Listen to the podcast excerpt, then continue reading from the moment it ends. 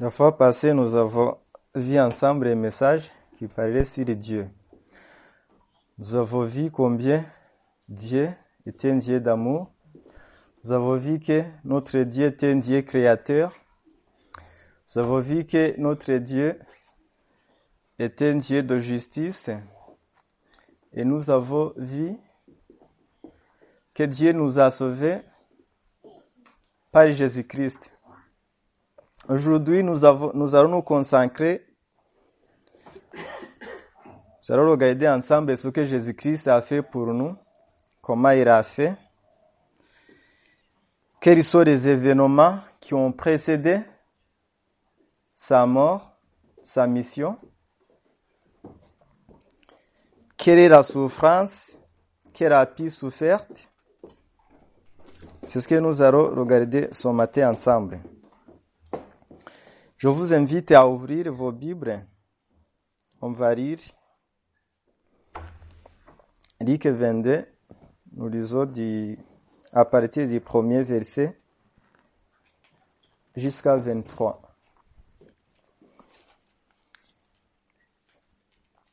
Luc 22, à partir du verset 1 jusqu'au verset 23. La fête des pains, Sarové, appelée la Pâque, approchait. Les principaux sacrificateurs et les scribes cherchaient le moyen de faire mourir Jésus, car ils craignaient le peuple. Or, Satan entra dans Judas, surnommé Iscariote, qui était du nombre des douze. Et Judas alla s'entendre avec les, avec les principaux sacrificateurs et les chefs de garde sur la manière de leur livrer. Dans la joie et il conviendra de lui donner riche. Après s'être engagé, il cherchait une occasion favorable pour livrer Jésus à l'insu de la. Le jour des pains, Sarové où l'on devait immoler la Pâque arriva. Et Jésus envoya Pierre et Jean en disant, Allez nous préparer la Pâque, afin que nous la mangions. Il lui dira, Où veux-tu que nous la préparions Il répondit, Voici quand vous serez entrés dans la ville, vous rencontrerez un homme portant une cruche d'eau, suivez-le dans la maison où il entrera, et vous direz au maître de la maison, le maître te dit, où est le lieu où je mangerai la Pâque avec mes disciples? Et il vous montrera une grande chambre haute, meublée, c'est là que vous, prépa vous préparerez la Pâque. Il partira et trouvera les choses comme il leur avait dit, et il préparera la Pâque. L'heure étant venue, il se mit à table et les douze apôtres avec lui. Il leur dit, j'ai désiré vivement de manger cette Pâque avec vous, avant de souffrir, car je vous redis, je ne la mangerai plus jusqu'à ce qu'elle soit accomplie dans le royaume de Dieu. Et ayant pris une coupe et rendit grâce, il dit, prenez cette coupe et distribuez-la entre vous. Car je vous redis, je ne boirai plus désormais du fruit de la vigne jusqu'à ce que le royaume de Dieu soit venu. Ensuite, il prit du pain et après avoir rendu grâce, il, il, il, il le rompit et le leur donna en disant, Ceci est mon corps qui est donné pour vous. Faites ceci en mémoire de moi. Il prit de même la coupe après le souper il allait lui donner en disant, cette coupe est la nouvelle alliance de mon sang qui est répandue pour vous. Cependant, voici la main de celui qui me livre est avec moi à cette table. Le Fils de l'homme s'en va, c'est ce qui est déterminé. Mais malheur à l'homme par qui il est livré. Et il commencera à se demander les uns aux autres qui était celui d'entre eux qui ferait cela. Nous allons tout d'abord concrètement nous attarder sur les événements qui ont précédé la mort de Jésus-Christ. Il y a beaucoup d'événements, mais il y a des événements marquants. Si on commence sur le premier événement, on peut dire même la naissance de Jésus-Christ. La naissance de Jésus-Christ est un événement très important. C'est une très bonne nouvelle pour le monde entier, parce que le Sauveur était né. Ensuite, il y a eu la croissance. Là où Jésus-Christ a fait beaucoup de miracles, là où il a enseigné, c'est pendant le moment où il a choisi ses douze disciples pour marcher avec. Dans son message, dans mon message de ce matin, nous allons nous apparder sur l'événement où Jésus mange la Pâque avec ses disciples et ensuite nous regarderons ensemble le moment où on se saisit de Jésus. Là, Jésus-Christ avait déjà choisi ses douze disciples. On peut se demander, qu'est-ce que c'est un disciple? Un disciple vient du mot raté, plus, qui veut dire celui qui écoute l'enseignement du maître. Ça veut dire que les disciples de Jésus devaient non seulement écouter l'enseignement du maître, l'enseignement de Jésus-Christ, mais ils devaient mettre en pratique cet enseignement. Nous aussi, nous sommes des disciples. Mais pour être disciple, Jésus-Christ a donné clairement une consigne. Il a dit que pour être disciple, on doit porter sa croix et on doit renoncer à tout ce que l'on possède. C'est vrai qu'à à, l'époque de Jésus, les disciples ils renonçaient physiquement à des choses matérielles. Aussitôt qu'ils les avaient choisis, ils quittaient toute la famille, ils quittaient tous les biens matériels pour suivre Jésus. Mais on peut se demander, qu'en est-il d'aujourd'hui? Est-ce que Jésus-Christ nous demande de vendre tout ce que nous avons, nous avons pour le suivre? Est-ce qu'il nous demande de ne pas travailler? Par ailleurs, il est écrit que celui qui ne travaille pas ne mange pas non plus. Ici, en fait, c'est le côté spirituel. Nous devons travailler pour vivre, mais nous devons surtout nous attacher à Jésus-Christ. Nous ne devons pas nous attacher aux choses de ce monde. C'est le côté spirituel. Si on ira à l'église, on est venu pour louer Dieu, mais il faut que nous venons de tout notre cœur. Si nous sommes là et que nos pensées continuent à penser sur des choses que nous avons laissées derrière nous, c'est dommage. Alors, avant la fête de, de Pâques, Jésus-Christ envoie ses deux disciples, Jean et Pierre, sont choisis pour aller préparer la Pâque. Ils ont préparé la Pâque et au moment où Jésus-Christ devait partager la Pâque avec ses disciples arrive. Il se met à table avec ses douze. Là, le texte nous dit que il a rendu grâce avant de manger, avant de partager. Nous voyons tout d'abord l'importance de la prière. Ce que je me demande, est-ce que nous avons vraiment une vie de prière?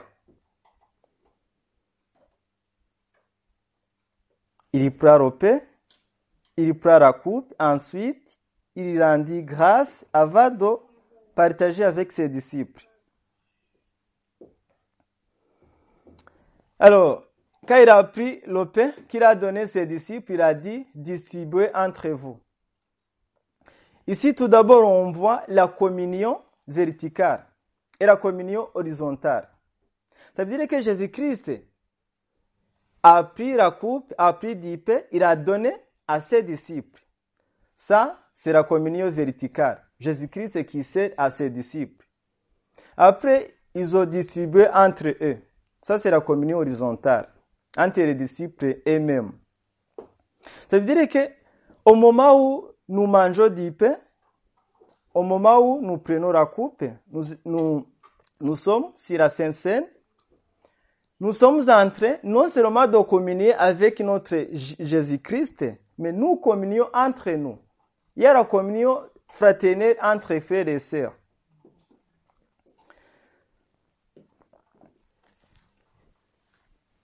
Pendant qu'ils étaient à table, je verrai que j'aimerais que nous regardions ensemble des annonces que Jésus-Christ a faites.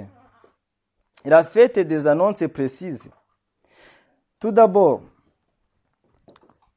comme nous l'avons vu, il les a annoncé que il a désiré de manger cette Pâque avec eux avant de souffrir. Ce n'était pas au hasard. C'était pas parce que c'était la coutume, c'était voilà une fête de Pâques.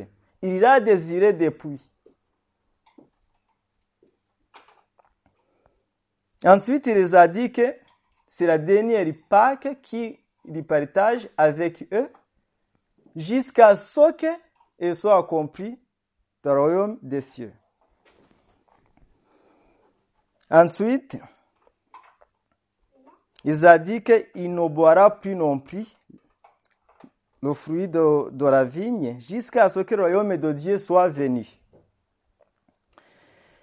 Alors, mais le pain partagé, la coupe, il y avait une signification.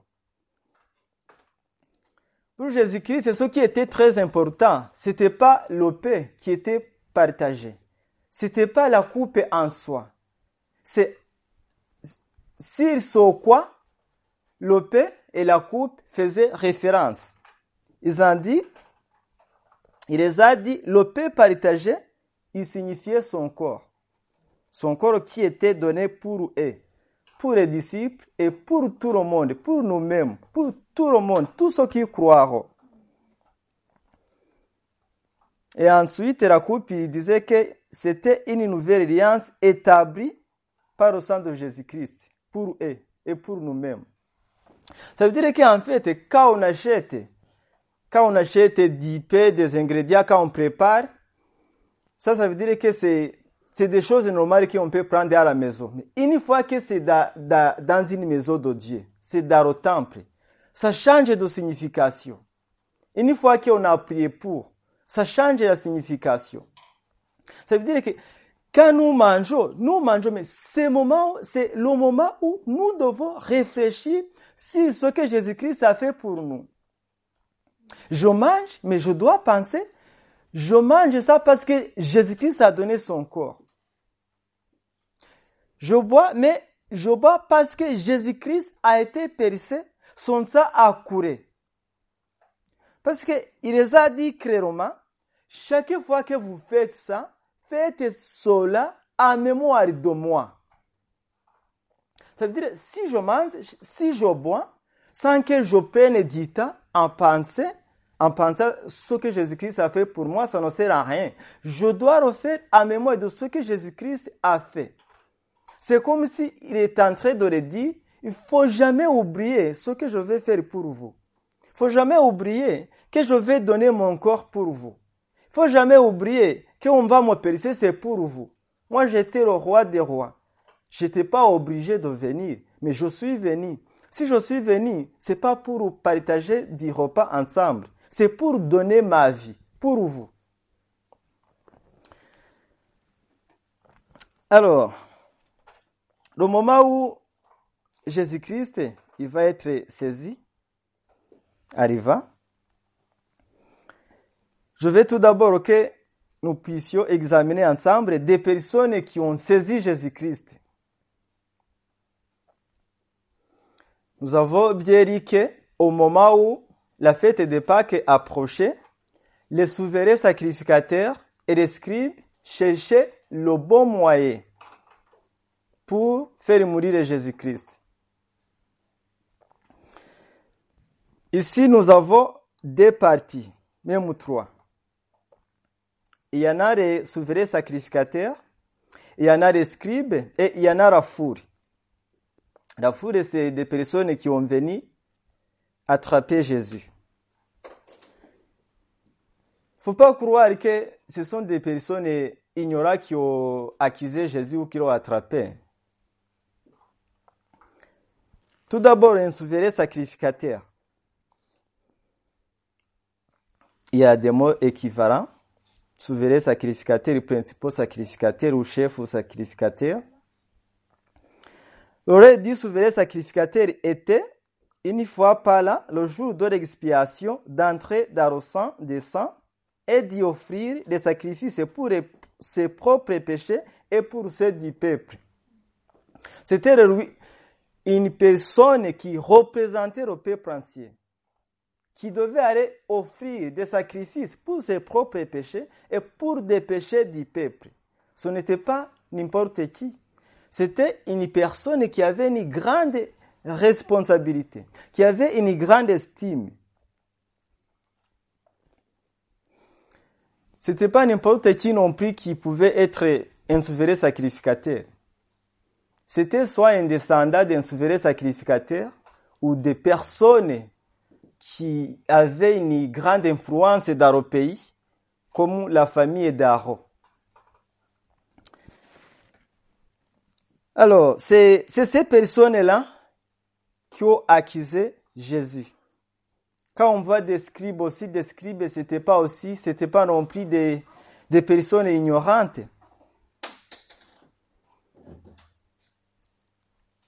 Un scribe, ça, ça vient du mot grec nomikos, qui dit homme d'oraroi ou docteur d'oraroi. Ça veut dire que c'était des personnes qui écrivaient, qui étudiaient des textes officiels. Ils connaissaient les Écritures. Ils connaissaient tout ce qui avait été dit sur Jésus-Christ. Ils connaissaient toutes choses. La troisième partie, la foule. La foule, on peut dire que c'est un peuple ignorant. Ce sont des personnes qui, se sont mis ensemble pour venir attraper Jésus. Mais ce sont des personnes qui, écoutent ce qu'il aurait dit. Parfois, ils ne réfléchissent pas. Ne se remet jamais en question. Il va tout simplement. Il faut ce qu'il aurait demande.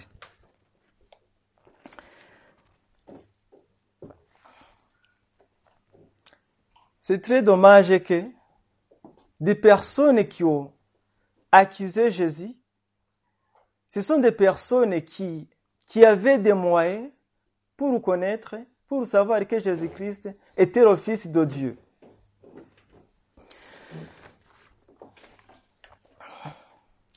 Cependant, ce que nous voyons, c'est que au moment où ils ont saisi Jésus, la foule est venue attraper Jésus. C'est qui qui était devant eux Judas Iscariote, l'un de ses douze disciples. Alors, on peut se poser la question. Jésus-Christ a choisi Judas Iscariote comme il a choisi les onze autres. Il aimait comme tout le monde. Il a discuté avec Judas? On peut se poser la question, qu'est-ce qui a amené Judas à trahir Jésus. C'est lui-même qui, qui avait la bourse. Ça veut dire c'est lui qui faisait la gestion. Ça veut dire que Jésus-Christ avait une grande confiance. Si quelqu'un te confie, c'est bien. Te demande de faire la gestion de ses biens, de ses finances. C'est qu'il a une confiance en toi.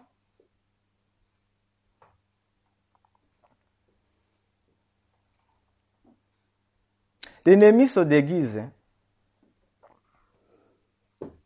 C'est pas tout le monde qui est avec nous qui est notre ami. Parfois, c'est la personne qui te salue ou qui, qui, qui ferait semblant de te faire du bien, qui, qui est ton ennemi. C'est possible. Mais ce que Jésus-Christ nous montre là, qui est impressionnant, c'est que malgré que, au moment où ils étaient à table, ils disaient, celui qui va me livrer, il est avec nous sur cette table. il a continué à manger avec lui. Il a continué à adresser la parole comme tout le monde. Il a continué à aimer.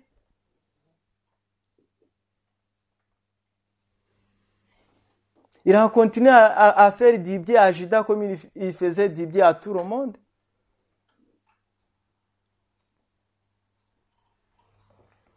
Ça veut dire que peu importe notre ennemi, nous devons toujours avoir cet amour. Nous devons aimer même notre ennemi. Comme Jésus-Christ l'a fait. C'est lui qui est notre modèle. Vous pouvez me dire, c'est pas, c'est pas facile. C'est pas moi qui vous dirai que c'est facile. C'est difficile. Mais c'est possible. Nous avons toujours besoin de la grâce de Dieu. Je parlais de la déguisement de, l'ennemi. Imaginons le moment où ils étaient à table, là où Jésus-Christ les annonçait que c'est lui qui allait livrer, qui allait le livrer, il était à table avec eux. Tout le monde, tous les disciples, les onze, ils ont commencé en se demandant les uns entre les autres, est-ce que c'est, c'est moi? Jésus-Christ s'est dit non. Tout le monde et tout le monde. À la fin, Jésus, Judas, il reste à côté là-bas. C'est lui qui n'a pas demandé, mais dans son cœur, on peut dire, il s'est dit, si je, ne parle pas, on va penser que c'est moi. Ce qui était vrai. Et lui aussi. Il se demandait, est-ce que c'est moi? Dans son cœur, il connaissait que c'était lui. Mais malgré tout, il est là. Il mange comme si tout va bien. Il est avec eux, mais ses pensées, ils sont ailleurs.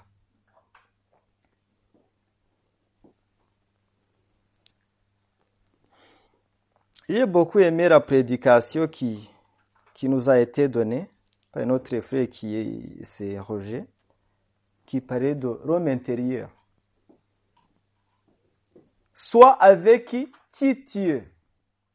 Ne cherchez pas à être ce que tu ne, tu n'es pas.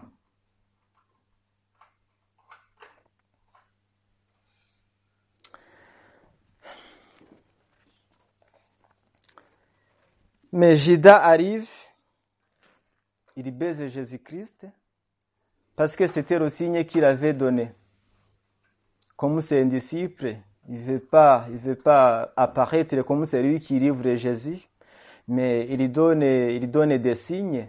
Je ne vais pas vous dire c'est Jésus, je ne vais pas, tout simplement, je vais le baiser, je vais le saluer comme si c'était une salutation normale, et vous, vous rattrapez.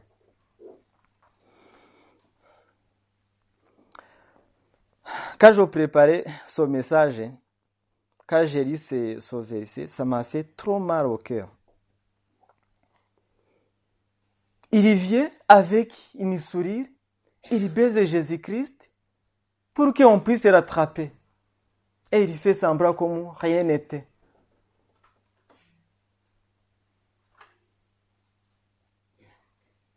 Jésus-Christ l'a regardé l'a demandé, est-ce que c'est par un baiser que tu livres le Fils de l'homme? C'est par un baiser que tu fais ça? Est-ce que tu penses que ce que tu fais, je ne le sais pas? Tu penses que je ne sonde pas ton cœur? Est-ce que tu penses que là où tu étais avec il sauverait sacrificateur Tu disais que tu étais capable de me livrer? Tu penses que je ne te voyais pas? De la même sorte, Jésus-Christ, il nous dit qu'il connaît tout ce que nous faisons. Il voit tout. Des hommes regardent des choses physiques. Mais Jésus-Christ, il connaît, il sonde tout. Il regarde de tout. Je peux vous cacher qui je suis, mais je ne pourrai jamais cacher Jésus-Christ. Jésus-Christ, il connaît qui je suis.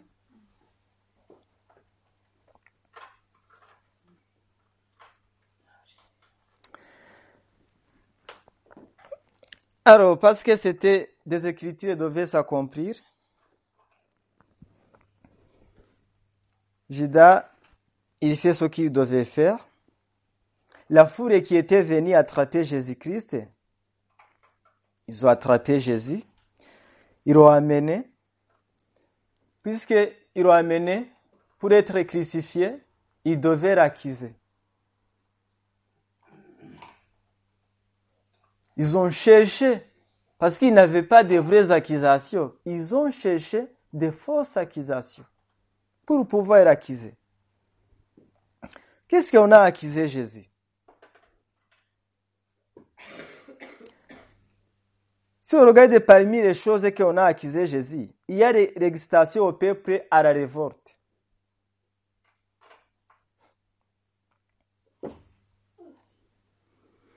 Lui qui avait passé du temps à enseigner au peuple d'avoir la bonne conduite, on lui accuse d'exciter au peuple à la, révolte. On lui accusait aussi l'empêchement de payer au tribut à César. Alors qu'il encourageait les gens à donner à César ce qui appartient à César et à donner Dieu ce qui appartient à Dieu. On lui accusait qu'il était Christ le roi. Je pense que sur cette accusation, il n'avait même pas besoin de répondre. C'est ce qu'il était.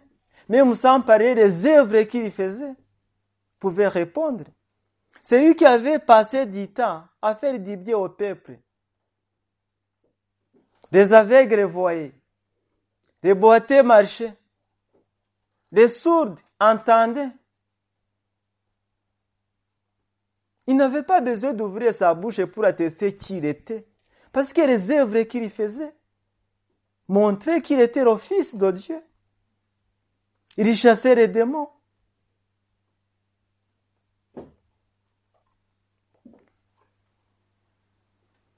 Parfois, le peuple était étonné. Il se demandait qui est celui à qui obéissent même vent et la mer. Par sa parole, la tempête s'arrêta tout de suite.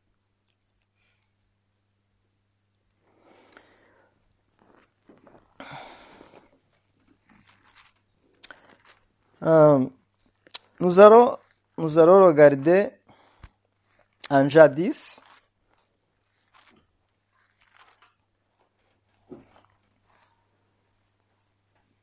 Nous lirons à partir du verset 11 jusqu'à 18.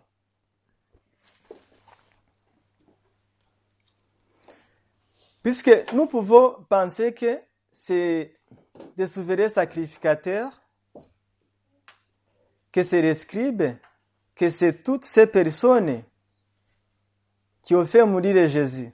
C'est vrai, physiquement oui, c'est vrai.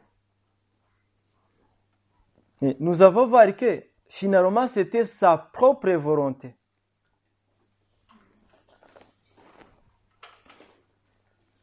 Jean 10, 11 à 18, il est écrit, Jean 10, 11 à 18, Je suis le bon berger.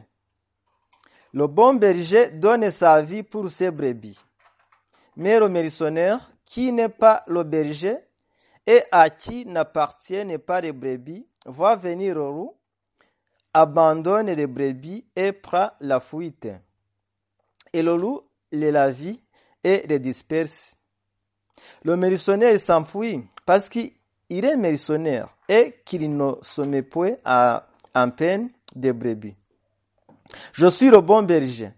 Je connais mes brebis. Elles me connaissent comme père, comme le père me connaît. Et comme je connais le père, et je donne ma vie pour mes brebis. J'ai encore d'autres brebis qui ne sont pas de cette bergerie. Celles-là, il faut que je les amène. Elles entendront ma voix et il y aura un seul troupeau, un seul berger. Le Père m'aime parce que je donne ma vie, afin de le reprendre. Personne ne me rote, mais je le donne de moi-même. J'ai le pouvoir de la donner et j'ai le pouvoir de la reprendre. Tel est l'ordre que j'ai reçu de mon Père. Amen. Jésus-Christ est le bon berger. Ce n'est pas le mercenaire. Nous lui appartenons. Nous sommes ses enfants. lui, il avait décidé de venir sur cette terre. Il connaissait sa mission. Il devait être crucifié. Bien évidemment, Maria, à la personne qui arriverait, ça c'est vrai. Mais Jésus-Christ, lui, il connaissait sa mission. Surtout, en fait, c'est lui qui le faisait beaucoup de mal. Ce n'était pas des insultes. Ce n'était pas surtout ce qu'on disait de lui. C'est tous les péchés qui étaient sur sa tête. Parce qu'on voit que au moment où avant d'être crucifié, avant qu'il soit attrapé, il se tenait toujours dans la prière. Il se tenait dans la prière. Et il était triste.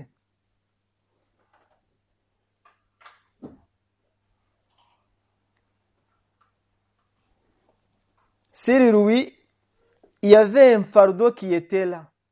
Mais il y avait la joie intérieure parce qu'il connaissait ce qu'il allait faire. Parce que là, on voit que personne n'aura ôté sa vie. Il l'a donné volontairement. C'est ça en fait tout simplement ce qui lui faisait plaisir. C'est qu'il connaissait sa mission. Il connaissait qu'il venait sauver Rome.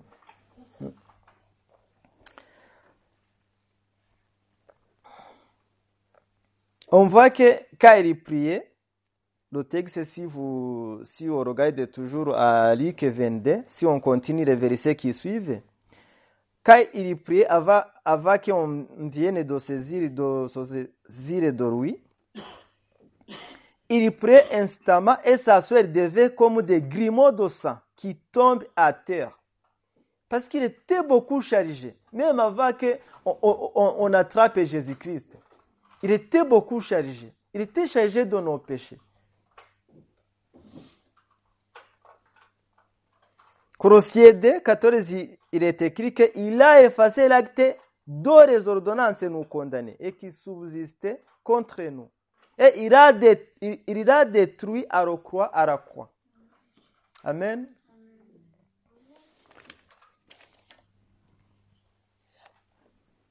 Jésus-Christ, c'est oui. C'est vrai que un moment donné, il a prié, il a dit au Père, j'en peux plus. Il a dit, c'est roux, c'est difficile pour moi, mais pas ma volonté, ta propre volonté.